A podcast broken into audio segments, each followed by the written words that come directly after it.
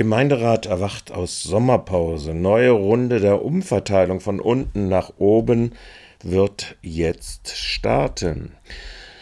Mit Montag und dem fünften Umwelt- und Klimaausschuss startet der Freiburger Gemeinderat in seine Herbst-Wintersitzungsphase. Während in dieser Sitzung die von den Freien Wählern angestoßenen und gepriesenen Repressionen gegen das Klimacamp auf dem Rathausplatz genauso Thema sind wie ein unzureichender, weil nicht alle Altlasten mit umfassenden Sachstandsbericht des Umweltstaatsamtes äh, vorgelegt wird. Interessant hier ist insbesondere auch eine Schadstofffahne im Vauban unter dem Alfred-Döblin-Platz. Nach der Sitzung des Beirats für Menschen mit Behinderung am Dienstag stehen am Mittwoch im siebten Bauausschuss Öf die öffentliche Erörterung der Offenlage eines Teilbebauungsplans vom nördlichen Güterbahnhof sowie nicht öffentlich des Bebauungsplans Zinkern auf der Agenda.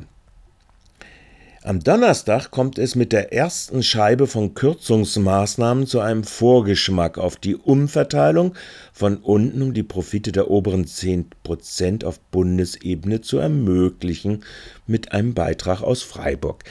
In der gemeinsamen Sitzung des Migrations- und Integrationsausschusses und äh, des Ausschusses für Schule und Weiterbildung steht die Aussetzung des Entwicklungsplans zur Ausdehnung der Schülerbetreuung nach den Kernzeiten und der Betreuungsrelationen plus eine Erhöhung des Eigenanteils der Eltern am Schul- und Kindergartenessen auf der Tagesordnung. Diese Maßnahmen machen nur den Auftakt einer Umverteilungswelle. Zahlreiche weitere Themen sind für die vielen Ausschusssitzungen des Oktobers bis Dezember wohl auch für den Doppelhaushalt 23-24 terminiert. Der wird am Anfang Dezember eingebracht.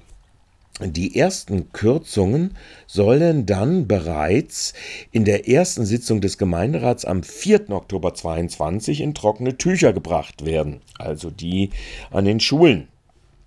Zeit, um sich aber allumfassend zu regen, meint euer Michael.